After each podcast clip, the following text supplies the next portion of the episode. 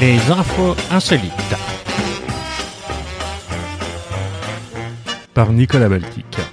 Bonsoir à tous et à chacun, bienvenue à l'écoute de cet épisode numéro 10 des infos insolites qui sera aujourd'hui un spécial coronavirus. Et oui, tout le monde ne parle que de ça partout, alors évidemment il va bien falloir que l'on s'y mette aussi. Pour permettre de survivre plus facilement au confinement, le site pornographique Pornhub, qui n'est jamais le dernier à faire le buzz selon l'actualité, a décidé d'offrir un abonnement premium à tous les Italiens jusqu'au 3 avril. Vu comme c'est parti, ça risque de leur coûter cher.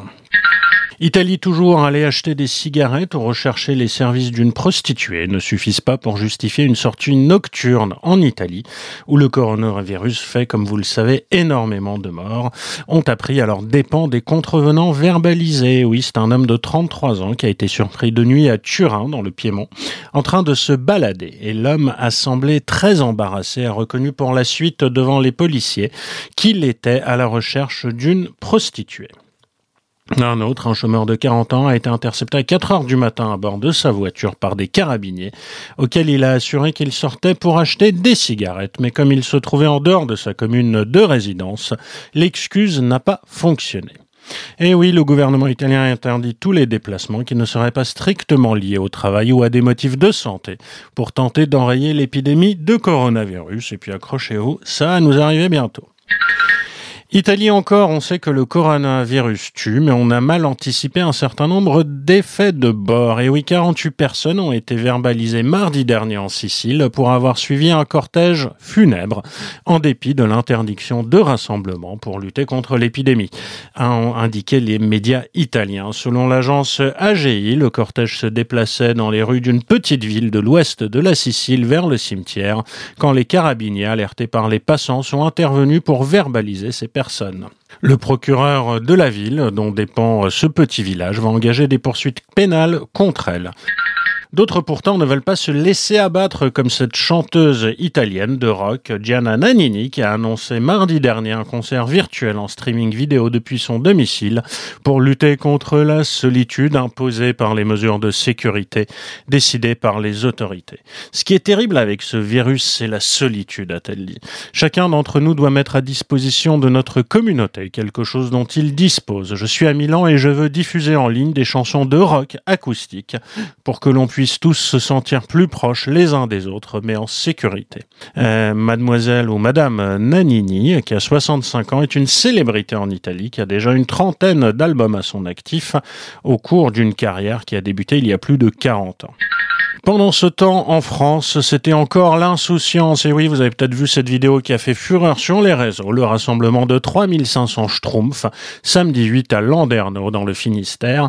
S'est taillé un joli succès, mais aussi attiré les critiques hein, de la presse, notamment italienne, qui a dénoncé un rassemblement irresponsable. Ouais, faut pas qu'on s'arrête de vivre non plus tant qu'on peut. C'était l'occasion de dire aussi qu'on est en vie. C'est défendu mardi à Patrick Leclerc, maire d'hiver droite de Landerneau, qui est près de Brest. Hein. Corps et visage peint en bleu, bonnet blanc sur la tête. C'était environ 3500 personnes qui s'étaient déguisées en Schtroumpf euh, pour battre le record du plus grand rassemblement de Schtroumpf au monde. On s'est dit qu'un peu de légèreté en ce moment, ça ferait pas de mal, disait une participante. Oh, c'est rien, le coronavirus, il n'y a pas de risque, s'exclamait une autre. Ça a fait quand même plus d'un demi-million de vues sur Internet. On s'est conformé à ce qui était prescrit par l'État français et les préfectures afin que le rassemblement se déroule en toute sécurité a souligné le maire de Landerneau auprès de l'agence France Presse, faisant valoir qu'il n'y avait pas samedi dernier hein, d'interdiction de rassemblement de plus de 1000 personnes. J'espère qu'ils sont tous en bonne santé. Alors les autorités américaines ont mis du temps à réagir, mais certains citoyens anticipaient déjà la crise. Et oui, la paranoïa montait et l'avion descendait. C'est un petit groupe de passagers alarmés par les éternuements et la toux d'un de leurs voisins, craignant qu'ils ne soient porteurs du coronavirus, qui ont tellement protesté auprès du, de l'équipage que leur vol a fini par se poser pour les laisser sortir. C'est un vol de la United Airlines qui reliait dimanche dernier le comté d'Eagle dans le Colorado à Newark sur la côte est des États Donc ils ont fait une escale imprévue à Denver au cours de laquelle trois passagers ont quitté l'appareil avant que celui-ci ne reprenne sa route. La compagnie a indiqué à des médias locaux qu'il ne s'agissait en aucune manière d'une urgence médicale mais d'un incident suscité par des passagers ayant peur d'être contaminés par un autre voyageur qui éternuait et toussait. Ce voyageur, qui n'était pas Donald Trump et qui a été examiné lors de l'escale de Denver, souffrait simplement d'allergie, n'avait pas de fièvre et a donc pu demeurer à bord. Trois personnes se plaignant de sa présence ont en revanche préféré débarquer pour suivre leur trajet par d'autres moyens, a indiqué la police de Denver. Et les Australiens ne sont pas moins cons que les autres. En effet, une rixe pour du papier toilette dans un supermarché australien la semaine dernière a incité la police à appeler au calme à la suite des récentes violences déclenchées par la frénésie d'achat provoquée par le coronavirus dans le pays continent. C'est une vidéo encore une fois largement diffusée sur Internet qui montre trois femmes dans l'allée d'une épicerie de Sydney se tirant les cheveux, criant et se battant pour un paquet de PQ euh, qui est un produit évidemment très recherché. L'une des femmes crie je veux qu'un paquet, alors que les deux autres protègent un chariot rempli de plein de paquets de papier toilette. Deux membres du personnel sont intervenus pour mettre fin à la bagarre et la police a été appelée. Ouais, c'est pas Mad Max quand même, on n'a pas besoin de faire ça, a déclaré un responsable de la police de la Nouvelle-Galles du Sud. La police a également été appelée dans un magasin de Sydney où un couteau a été dégainé dégainé pardon, lors d'une autre bagarre pour du papier toilette. S'il vous plaît, stop Le bon sens nous dirait que si certains individus n'achetaient pas un nombre excessif de rouleaux de papier toilette, il n'y aurait pas de problème, a tweeté samedi dernier Brad Hazard, ministre de la Santé euh, de l'État, donc de Nouvelle-Galles du Sud, qui publiait une photo de rayons de magasins vides. Chaînes de supermarchés ont commencé à rationner au Canada les ventes de papier toilette, assurant aux clients qu'il n'y avait pas de pénurie. Ce qui montre bien une logique incontestable. Revenons aux chansons qui pullulent sur la toile en ce moment avec toujours cette même thématique sur les plateformes de vidéos de streaming. Il y a un peu de tous les genres avec des titres de plus ou moins bon goût, souvent de mauvais goût, euh, qui peuvent avoir euh, parfois une audience assez spectaculaire. Par exemple, le dominicain Yo Frangel, qui est un musicien, cumule ainsi plus de 2,8 millions de vues sur YouTube avec Coronavirus. Depuis le 9 février, on y voit le chanteur allongé sur une civière d'une ambulance qui commence par tousser sur un tempo latino poussé à l'extrême avant d'entonner en espagnol Fais gaffe, voilà le coronavirus. Or, loin de cette production qui avait bénéficié d'un budget considérable, on trouve aussi le Sega Coronavirus, tourné avec les moyens du bord sur l'île de la Réunion. On y voit un méconnu euh, JF Aubin danser en chemise à carreaux, assis sur un lit d'hôpital, masque de protection sur la tête. Les paroles en créole réunionnais donnent dans le registre de la prévention. Un petit virus qu'on voit à peine est en train de nous tracasser. Un simple toucher, un simple tousser peut te tuer. Le coronavirus a débarqué. Il faut te protéger et sur les plateformes de streaming, c'est le déluge. Il y a des chansons lâchées seules, comme la Cumbia del Coronavirus de Mr. Cumbia, ou des playlists qui assemblent des titres d'artistes connus en écho à la pandémie. Température de Shin Paul, Hot and Cold de Kate Perry ou encore Don't Panic de Coldplay. Connerie toujours, des dizaines de dévots hindous ont célébré un rituel du feu, chanté des hymnes autour d'une fête hier à New Delhi, bu de l'urine de vache dans des tasses en argile, persuadés que ce breuvage les protégerait du coronavirus. Toute personne qui boit de l'urine de vache sera soignée et protégée, a affirmé Hari Shankar Kumar, l'un des bénévoles participant à cette fête, tout en se servant le remède miracle. Nous sommes rassemblés ici et nous avons prié pour la paix dans le monde et nous ferons une offrande au Corona afin de l'apaiser, a déclaré au journaliste le chef de ce groupe avant de lui aussi avaler le breuvage.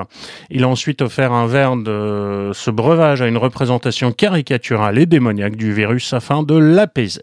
Il a invité les dévots à adopter la pratique testée et éprouvée, dit-il, qui consiste à boire de l'urine de vache pour éloigner les maladies et s'abstenir de tuer des animaux et de manger de la viande. Les pangolins, j'imagine, sont d'accord. Bon, enfin, ceci dit, il n'y a pas que le virus dans la vie. Euh, il y a aussi le baseball et nous apprenons que le batteur des Texas Rangers, Willie Calhoun, a eu la mâchoire fracassée après avoir reçu de plein fouet un lancer chronométré à plus de 152 km h dimanche dernier lors d'un match de pré-saison de la Ligue majeure de baseball. Le joueur américain de 25 ans s'apprêtait à renvoyer la balle lors de la première manche de ce match disputé contre les Los Angeles Dodgers dans la banlieue de Phoenix, lorsque celle-ci, lancée par le Mexicain Julio Urias, l'a atteint sous la joue droite. Tombé au sol instantanément sur le dos, il s'est immédiatement tenu la mâchoire et est resté à terre pendant près de 10 minutes avant d'être conduit à l'hôpital Saint-Joseph de Phoenix, où on a constaté une Les Rangers ont quand même vaincu les Dodgers 9-8, ayant annoncé après le match qu'une évaluation plus approfondie serait communiquée lundi. Je me sentais tellement mal pour lui parce qu'il ne pouvait rien dire et on voyait qu'il souffrait, a déclaré le coéquipier de Calhoun, Joey Gallo, sur le site internet de la Ligue. Sport toujours, des coups de cravache, des montures qui se cabrent, une carcasse de chèvre en guise de ballon et des caméras de télévision. Et oui, l'Afghanistan organise son premier championnat de Buzakachi, qui est un sport guerrier vieux de plus de 800 ans, emblématique du pays. À Kaboul, les spectateurs viennent par milliers pour assister durant une semaine à ces joutes quelque peu brutales qui opposent des équipes venant de 14 des 34 provinces afghanes. La foule crie et siffle alors que les joueurs, revêtus d'uniformes aux couleurs vives, traversent au galop le terrain boueux, chacun tentant de s'assurer que son équipe reste en possession du cadavre étété et éviscéré qui pèse quand même pas loin de 50 kilos. Un moment de répit bien mérité dans un pays en pleine crise politique. Hein. Le match a été maintenu malgré les menaces d'attentats fréquent dans la capitale et les peurs liées évidemment au coronavirus.